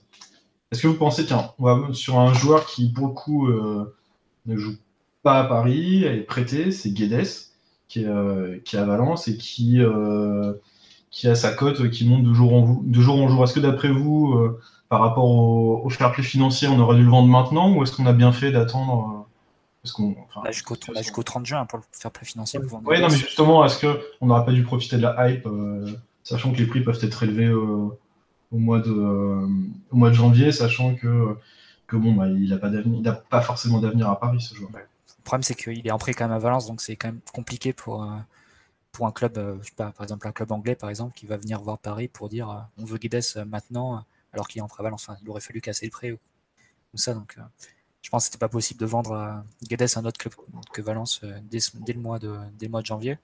Et il semblerait qu'on ait plus ou moins une promesse de vente avec Valence pour, pour, cette, pour cet été, à voir si elle sera respectée ou si elle sera rendu caduque parce qu'il y aura une offre euh, supérieure d'un autre club. Mais il n'y a pas forcément d'empressement à vendre Guedes euh, tout de suite, je pense. En fin de saison, il vaudra, il vaudra la même chose qu'en janvier. Omar, t'as pensé quoi de ce mercato? Que c'est un, mercato plutôt réussi. Euh, on rajoute ça en plus, il y a le, prêt de Diaby en, en Serie A, qui est bien pour lui, pour qu'il s'aguerrisse. la vente de Lucas au, début du mercato, elle paraissait assez improbable on n'est pas passé loin, euh, comme l'avait dit Matt, d'un prêt à Nantes. Donc là, on le vend euh, près d'une trentaine de millions sur un, sur un joueur qui a amorti. Donc c'est une belle vente. Euh, pour ce qui concerne les joueurs prêtés, je vois pas comment on aurait pu vendre Krikoviak, Ressé ou les autres. Après, pour, pour Guedes, il n'y a pas, y a pas d'impératif de le vendre immédiatement. On peut attendre la fin, de l'exercice et la clôture où il, il, serait valorisé bien au-delà peut-être du, prix qu'on l'a acheté, à savoir 37 millions. Donc je trouve que c'est plutôt bien géré. Je, pense toujours que c'est un bon coup d'avoir fait là ça à 0 euros. Donc euh, globalement satisfait du, mercato. Pensez qu'avec euh, Alexis, est-ce que tu penses par exemple qu'avec euh, l'arrivée de la Sanadiara, on a résolu notre problème de, de sentinelle et que c'est un joueur qui, qui va réellement apporter au Paris Saint-Germain? Bah, résolu, on parle quand même d'un joueur qui a pratiquement pas joué sur ses deux dernières saisons, si, euh, je ne m'abuse, et qui a 33 ans, en tout cas, qui a pas joué dans, dans un grand championnat sur ses euh, dernières saisons. Donc, quand tu vises avec des champions, penser que Diarra peut tout résoudre, euh, le moins que l'on dire, c'est que c'est un brin, un brin exagéré. Maintenant, à partir du moment où tu as fait les fameuses folies justifiées de l'été dernier, on savait que tu pouvais pas recruter. Euh, manifestement, la cellule de recrutement n'a pas fait preuve d'énormément euh, d'imagination. Ils ont pris un joueur expérimenté, en l'occurrence euh, Lasdera. Moi, j'aurais pas pris par rapport à son passé au fait, qu'il a posé des problèmes partout en, partant à chaque fois. Et d'autre part, qu'il a 33 ans, etc. Mais, mais maintenant, sur le marché, quand tu n'as pas d'idée et qu'en plus, euh, qu'en plus tu cherches un joueur expérimenté euh, qui, entre guillemets, te coûte rien, même si euh, manifestement il va avoir un, un, très gros salaire, bon bah voilà, Diarra, c'est une bonne solution par, par défaut, on va dire ça comme ça. Et là, quel, quel, quel joueur aurait pu être plus, enfin, plus bénéfique au Paris Saint-Germain que la Sana Diarra C'est-à-dire un joueur qui puisse jouer en qui puisse jouer en Ligue des Champions, euh, qui soit euh, efficace euh, tout de suite, enfin, qui apporte une certaine garantie sportive. Est-ce que vous voyez des joueurs qui auraient pu, qui auraient pu arriver, qui auraient fait que le, mercato de, Paris, en tout cas au poste de sentinelle, aurait été encore plus réussi? Bah, en, fait, le souci, moi, ce que, ce je m'étonne, c'est pourquoi c'est si vraiment Diarra c'est une priorité.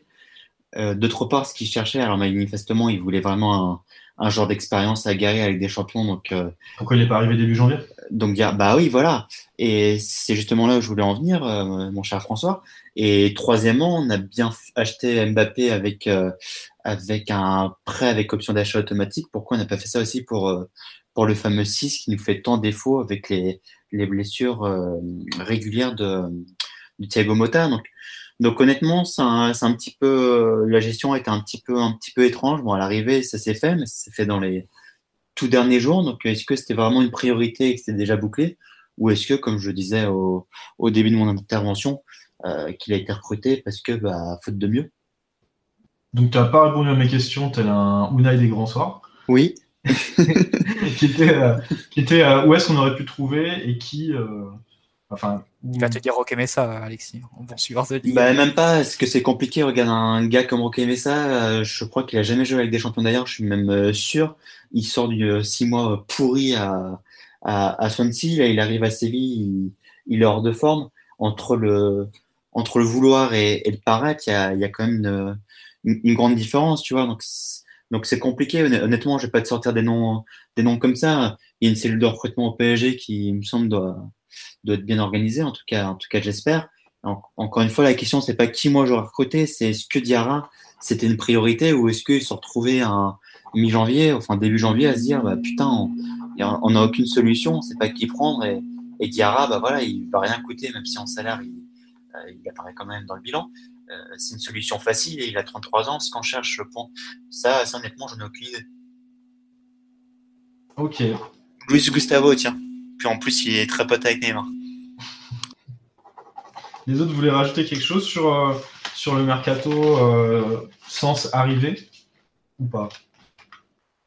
Non, pas spécialement. Pas spécialement? On a fait le tour. Ni sur les départs, faire ça. Donc au niveau des départs, hein, euh, le, le seul départ euh, significatif et encore, euh, c'est un grand mot, c'est celui de, euh, c'est celui de, de Lucas Moura, donc qui était arrivé euh, il y a 5 ans euh, pour euh, 40 ou 45 millions d'euros et qui est donc euh, parti euh, à Tottenham rejoindre euh, euh, l'enfant terrible Serge Aurier sur son côté droit. Euh, donc pour une somme de, si je dis pas de bêtises, euh, vous avez le chiffre en tête? J'ai pas le chiffre en tête. C'est 25, c'est ça? 25, 28 C'est 28 plus 4, je crois. 28 Après plus un quatre, journée brésilien, donc. euh, voilà. Voilà. Donc aux, autour des 30 millions d'euros. Euh, je crois que c'est Omar qui l'a, ou Alexis qui l'a abordé tout à l'heure. Euh, pour un joueur qui, euh, qui était amorti, qui est là depuis longtemps, c'est une très très bonne opération euh, dans euh, l'optique des, euh, des 70 ou 80 millions d'euros qu'on a trouvé euh, dans le cadre du, fair play financier avant la fin de avant la fin de l'année. Pour lui, c'est un beau challenge. Euh, pour moi, c'est vraiment une opération gagnant-gagnant-gagnant. gagnant. Je sais pas ce que, ce que vous en pensez, euh, Omar ou, euh, ou Alexis. Omar, vas-y, je t'en prie. Assure, ben. Je t'ai réveillé, non? Non, non, Ah, Excuse-moi, il fallait me prévenir. non, oui, c'est une opération gagnante parce qu'on avait un joueur qui était complètement sorti de la, de la rotation et pas que depuis six mois, déjà depuis euh, bah, quasiment depuis le 8 mars de l'année de dernière.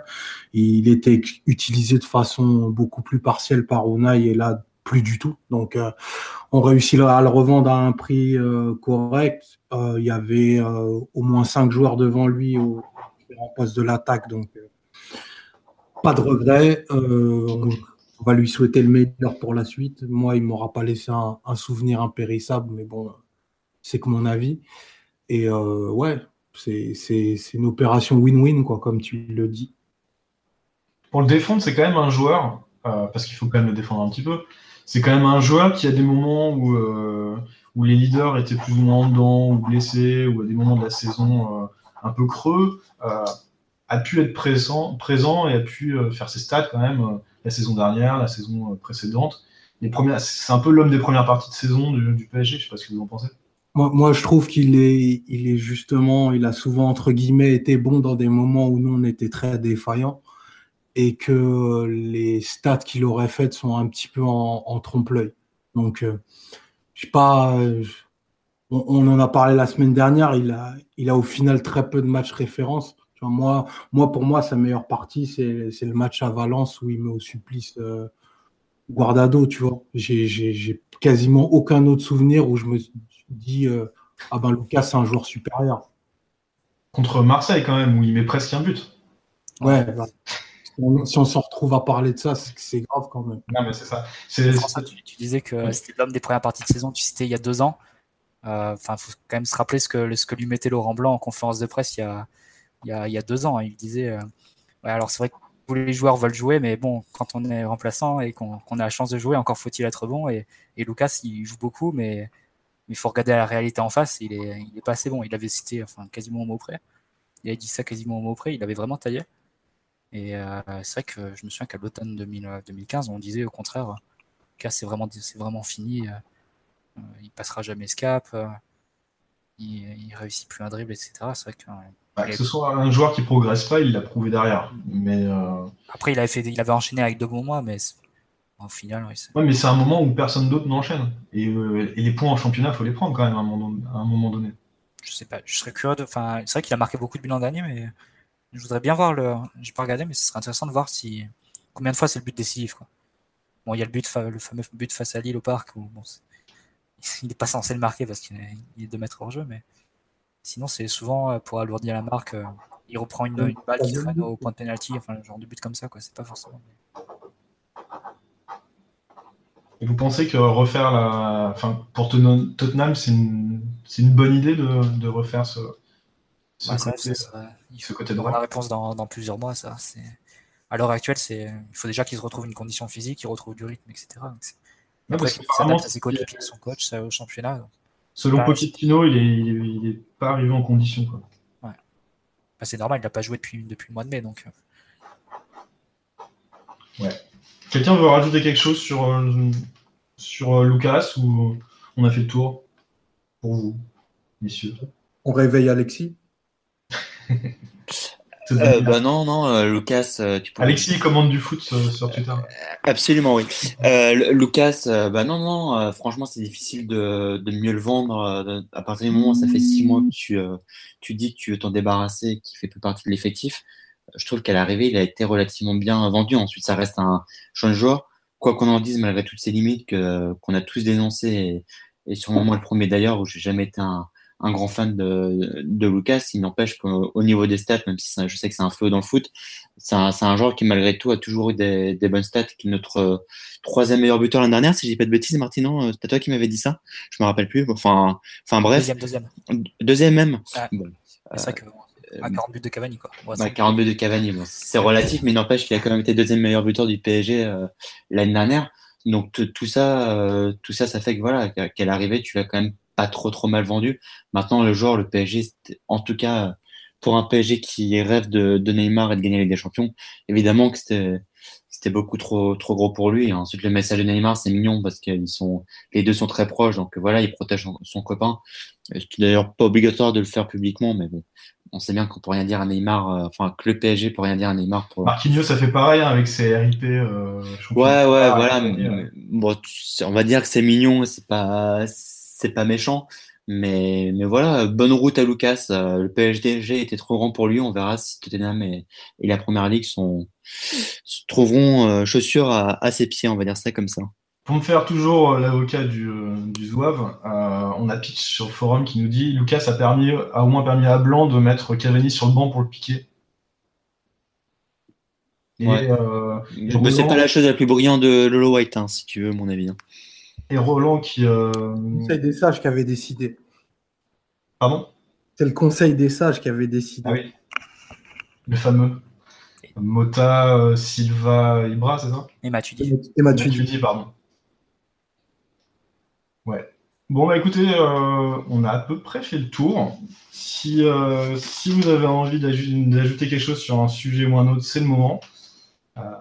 parce que bah en fait, on aimerait bien avoir les résultats du jour au niveau des féminines et tout, François. Alors en fait, en fait je, le faisais avant. Euh, maintenant, euh, je dois avouer que pour, euh, pour qu'on puisse développer un petit peu le nombre de pages vues sur le site internet, je vous, ai, je vous invite plutôt à aller voir les, différents articles qu'on peut retrouver sur, sur, notre, notre site internet. Bah, la place, à la place, tu peux nous raconter ta, ta folle aventure sur, euh, sur Tribune PSG. c'est quoi Parce que ça a duré moins d'une heure et demie, ça y est, là, pour vous, c'est. Faut qu'on meuble, c'est ça bah, T'as quand même vu Anne Bonnet en vrai, quoi. J'ai vu, j'ai même fait la bise. tu vois, c'est. Quel chanceux. Beau. Hein. C'est deux choses qui, qui marquent une vie. J'imagine rencontrer Anne Bonnet, lui faire la bise, c'est deux choses qui te. Tu t'en rappelleras dans 40 ans, quoi. Il y en a que ça marque en tout cas. Mmh. Ouais, j'imagine. Ouais, j'imagine. bah, si vous avez d'autres questions sur. Bah, elle est sympa au moins. ouais, ouais, ouais, ouais, ouais, elle est très gentille, elle est euh, très attentionnée. Il y avait des gamins là qui étaient autour, c'était très sympa. Ah là là. Voilà. Euh. Alex, Alexis, tu veux nous raconter un petit peu la soirée de Neymar vu Bah, il était présent, mais il se souvient plus de rien, malheureusement. Non, non, j'ai pas eu ce plaisir-là, malheureusement. J'ai une célébrité qui est très maigre, hélas. Et François, tu as préféré passer une heure avec Anne Bonnet ou avec Alexis, du coup?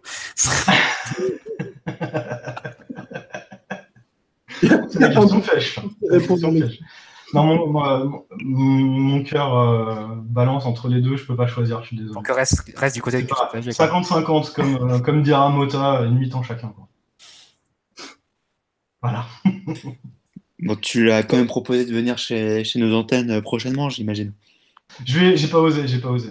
J'ai pas osé. Je, je ouais. un de ces quatre. Au lieu de ça, t'as proposé des petites 4 ans, c'est ça, de 7 ans, là, qui étaient à France Bleu sur, sur, ces belles paroles, je pense qu'on va conclure. Ça ne te rend pas honneur, François, crois-moi.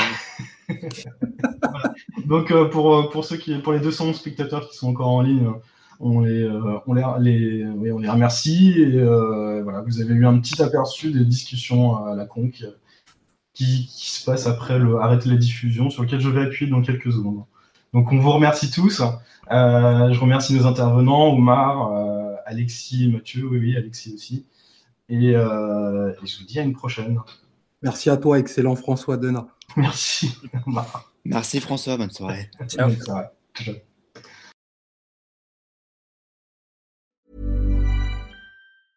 Cool fact a crocodile can't stick out its tongue. Also, you can get health insurance for a month or just under a year in some states. United Healthcare short term insurance plans, underwritten by Golden Rule Insurance Company, offer flexible, budget friendly coverage for you. Learn more at uh1.com.